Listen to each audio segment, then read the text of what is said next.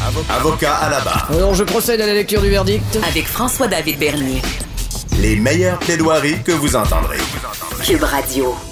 On va maintenant parler de contestation, de contravention COVID tickets COVID, comme on, les appelle dans le jargon. Pas qu'on veut vous inciter à, la désobéissance, mais quand même, ceux qui ont des contraventions ont ce droit-là de se présenter en cours et de contester euh, les contraventions pour différents motifs dont on va faire état, euh, parce qu'un peu plus tard, euh, maître Sophie Mongeon va se joindre à moi pour compléter un peu ce que je vais vous expliquer, comment ça fonctionne. Et pour ma part, ben, je vais, je vais commencer euh, par la, la portion contestation constitutionnel, là, je l'ai bien dit. Euh, c'est vraiment euh, ça, faut que les gens le sachent. Hein. Euh, là, dans ce cas-ci, ce qu'on apprend, c'est que bon, les, contraventions COVID ne seront pas euh, référées au, cours municipal, ça va être gardé en cours du Québec, un peu comme d'autres genres de contraventions pénales. On peut penser à des contraventions en droit du travail, à la CNESST, toute une section pénale et non criminelle à faire la différence. Donc, quand vous avez cette contravention-là, vous, allez être amené à, aller en cours. Et sachez, par contre, pour ceux qui veulent contester une contravention, la constitutionnalité, ben, il faut absolument que vous fassiez un avis de 10 jours avant. C'est un formulaire qu'on vous, pouvez trouver sur, euh, en googlant sur Internet. Ça vient euh, du euh, Code de procédure civile qui dit que quand on veut contester la constitutionnalité, d'une infraction, ben faut donner cet avis-là parce qu'il faut informer le procureur général de cette contestation-là, parce qu'il va se joindre au dossier. Euh, donc, sachez que si vous ne faites pas cet avis-là, vous ne pourrez pas, rendu euh, devant le juge, dire, ben, je veux plaider la constitutionnalité de la contravention. Bon, c'est dit. Donc, pour ceux qui veulent aller dans cette partie-là. Pour le reste, bon, en cours municipal, c'est quand même des infractions. On pense aux infractions, euh, bon, pour ceux qui n'ont pas respecté le couvre-feu. On parle aux infractions pour ceux qui n'auraient pas respecté les règles sanitaires en s'approchant trop. Déjà, on a vu des cas où est-ce que, bon, il y en a qui ont couru après, puis ça va être difficile à contester. Puis même, je vous dis, la constitutionnalité tout à l'heure, ça va être très difficile. On voit déjà que les juges donnent le ton en disant, on est, c'est la réalité, la pandémie. Euh, pour ce qui est des... Euh, par contre, il y en a qui ont des défenses qui vont euh, pouvoir les faire valoir devant le juge, amener une preuve. Par contre, quand on parle de, de pénal, il faut savoir que le fardeau de la preuve est renversé. Ça va être à vous de, de soulever un doute raisonnable pour être acquitté. Donc, il faut que vous fassiez une preuve, puis il faut jouer à l'avocat, monter le dossier euh, et vous pouvez être contre-interrogé également. Mais il y a des défenses qui peuvent se faire parce que c'est des infractions qu'on appelle à responsabilité stricte ce qui veut dire on a le droit de faire une défense, au contraire d'une infraction à responsabilité absolue, où est-ce que l'exemple, c'est on brûle un stop, euh, le policier vous a vu le faire, donc quand même vous dites, ben j'étais distrait, ben vous l'avez fait, donc vous êtes condamné. Pour ce qui est des infractions COVID, ben infraction à responsabilité stricte, on peut produire une défense, souvent une défense, bon, parce qu'il peut y avoir des raisons, exemple, pourquoi vous étiez pas à, la résidence durant le couvre-feu, euh, bon, il y a peut-être une mauvaise interprétation du policier si vous étiez proche de quelqu'un ou pas. Vous pouvez produire ces défenses de diligence raisonnable avec ce genre Donc, ça met un peu la table à savoir comment ça va se passer devant la Cour, mais on va y aller encore plus précis avec Maître Mongeon qui est avec nous. Bonjour, Maître Mongeon. Bonjour, Maître Bernier.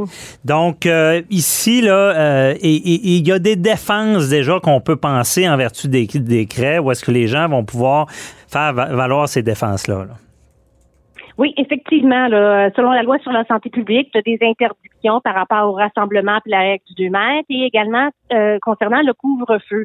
Mais il y a des décrets qui ont été édictés qui vous permettent ou qui vous donnent des exemples euh, de situations qui vous permettent de soustraire aux applications de la loi, par exemple. Mm-hmm. Donc, il y a deux volets principaux. On parle du rassemblement et la règle du 2 mètres et le couvre-feu.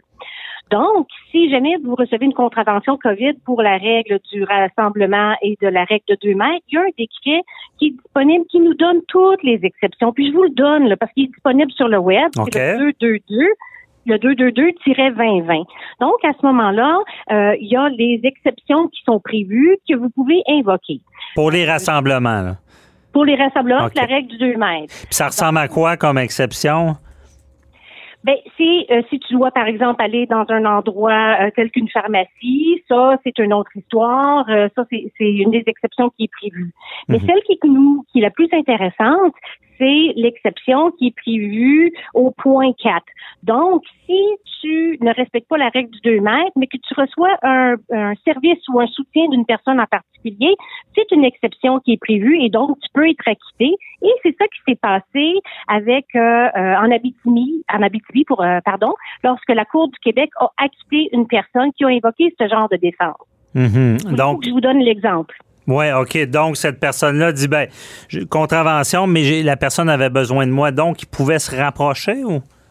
Ben c'est ça. Dans le fond, ce monsieur-là, il invoque qu'il y a eu un problème mécanique qui s'est retrouvé dans un stationnement d'église et à ce moment-là, qu'une personne spontanément lui offert de l'aide, et euh, pour, pour ce problème mécanique-là. Et les policiers ont vu à ce moment-là que de la proximité et a donné une contravention COVID. Mhm. Ce monsieur-là est allé invoquer effectivement l'exception et a dit cette personne-là m'offrait un soutien en cas d'urgence. Donc, c'était une exception qui était prévue au décret et effectivement, le juge l'a acquitté parce que c'était une défense raisonnable. OK. Bon, on comprend bien ça. C'est pour ce qui est de la, des règles sanitaires de distanciation. Et ça inclut euh, quelqu'un qui aurait eu une contravention aussi parce qu'il n'y avait pas le masque, là, par exemple? Oui, euh, puis qui n'avait pas respecté la distance minimale de deux mètres. Puis j'imagine que là, les masques, il y a des défenses à dire, ben j'ai j'ai une condition médicale qui euh, fait que je ne peux pas le porter. Ça, ça pourrait être une défense? Ben, sûrement, mais c'est pas ça qui est indiqué dans comme une des exceptions prévues dans le décret. Mais sûrement, si vous invoquez une condition euh, euh, médicale, possiblement que c'est une bonne défense tout de même. Mhm, bon, on peut être imaginatif sans vouloir euh, inciter à tout contester. Mais euh, dans, dans ce que je vois de cette portion-là, est-ce qu'il y aurait d'autres choses que le soutien euh, qui, est, qui est mentionné euh, comme exception? Non, pas vraiment. OK, c'est pas mal le soutien. OK, on comprend bien. Bon, allons, allons sur l'autre cas que là, d'après moi, il y a beaucoup plus d'exceptions. Tout ce qui est euh, couvre-feu. Pourquoi vous êtes à l'extérieur euh, durant le couvre-feu? Quelles sont les, les exceptions? Vous avez bien raison, il y en a beaucoup plus qui est indiqué dans le décret euh, 2-2021. Et là, on a plein d'exceptions qui est, par exemple, nécessaire au travail. Une personne qui se rend dans une pharmacie pour obtenir des médicaments, une personne qui va se rendre à l'hôpital, à une clinique de vaccination, Mhm. un parent blessé ou un cours, par exemple, qui doit être en présentiel à l'université pour un laboratoire, par exemple. Ah, Et dans ce décret-là, en plus, il y a même une petite section qui fait référence aux chiens. Donc, une personne qui doit sortir son chien pour faire ses besoins, et c'est bien mis entre guillemets, dans un rayon maximal d'un kilomètre autour de sa résidence, ben, c'est permis. C'est une des exceptions qui est prévue à ce décret-là pour l'application du couvre-feu. J'ai- D'où la blague qu'il y a des gens qui louaient des chiens parce que le monde voulait sortir. Mais OK. Exactement. Et, et la- sur ça, on a-tu déjà pas mal de, à votre connaissance, est-ce qu'il y a déjà eu des contestations qui ont fonctionné ou euh? À date, là, ce que j'ai trouvé, c'est qu'il y a eu deux contestations, dont celle euh, qui a été acquittée, là, la, la personne comme telle, celle que je viens de vous nommer, euh, Ouais, ouais, ouais. un problème mécanique. Puis il y a eu une autre histoire d'une personne qui s'est retrouvée dans une résidence qu'on considérait qui n'était pas la sienne, Euh, mais finalement cette personne-là aussi a été acquittée euh, parce qu'elle disait que c'était une résidence qui était quand même euh, secondaire. là. Fait que ça c'est deux cas que j'ai vus, mais il y en a pas une tonne et je pense sincèrement que ça va être interprété de façon euh, restrictive là. Ouais. Vous savez quand même depuis le 29 mars, du 29 mars au 16 mars, euh, 16 mai, excusez-moi, Ouais. il y a eu 8140 contraventions COVID qui ont été données. Là. OK. C'est sûr, ça fait euh, pas mal de, de contraventions. Ça fait un des bons montants, ça. là. Ben, si on calcule le 8000 contraventions à 1000 dollars, qui est l'amende de base, ça fait quand même 8 millions. Si on rajoute les frais, etc., c'est ça qui nous mène au fameux 1500. Donc ça, ça fait 12 millions 360 000. Là. Pour une période de deux mois, c'est quand même des, euh, des belles des belles sommes. Hein? Mm-hmm, effectivement. Et en tout cas, ça nous dit bien, ça nous explique bien. Euh, puis j'en, ajoute moi aussi dans cette ce cours de contestation de ticket de COVID. Euh, tout à l'heure, je parlais de la constitutionnalité, je l'ai à le dire.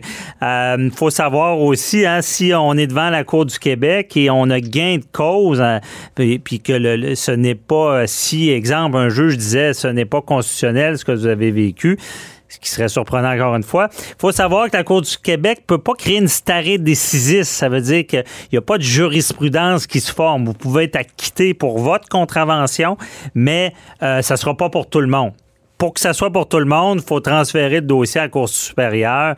Et là, la Cour supérieure a la compétence en matière de constitutionnalité de rendre des jugements et qui est cette fameuse jurisprudence-là, cet arrêt décisif qui pourrait faire ouvrir la porte à beaucoup de gens euh, si jamais il y, a, un cas de non-constitutionnalité.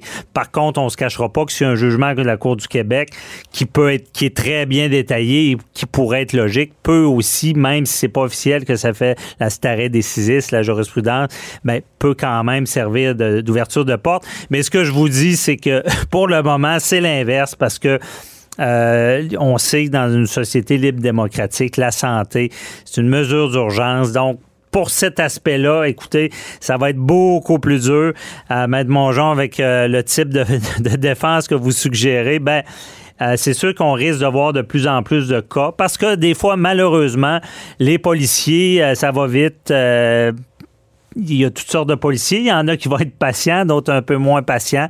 Donc, ça va arriver que quelqu'un ait une contravention et que pourra la contester parce qu'il y avait une bonne raison, mais préparez-vous avant d'aller en cours.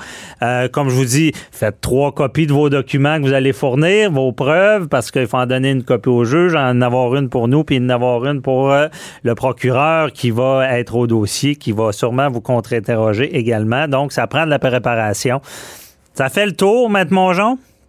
Oui, puis oubliez pas, hein, toutes les instructions sont sur le Vous avez 30 jours pour le faire. Je vous suggère fortement de tout simplement écrire, euh, nommer votre désaccord. Et mhm. après ça, allez lire les exceptions et vous préparer en conséquence. Effectivement, très important. Il y en a qui pensent que s'ils contestent pas, ils vont avoir un jour une date d'audience. non, c'est du droit pénal. Après 30 jours, si vous n'avez pas donné de nouvelles, vous n'avez pas euh, plaidé non coupable, ben c'est un jugement par défaut qui tombe.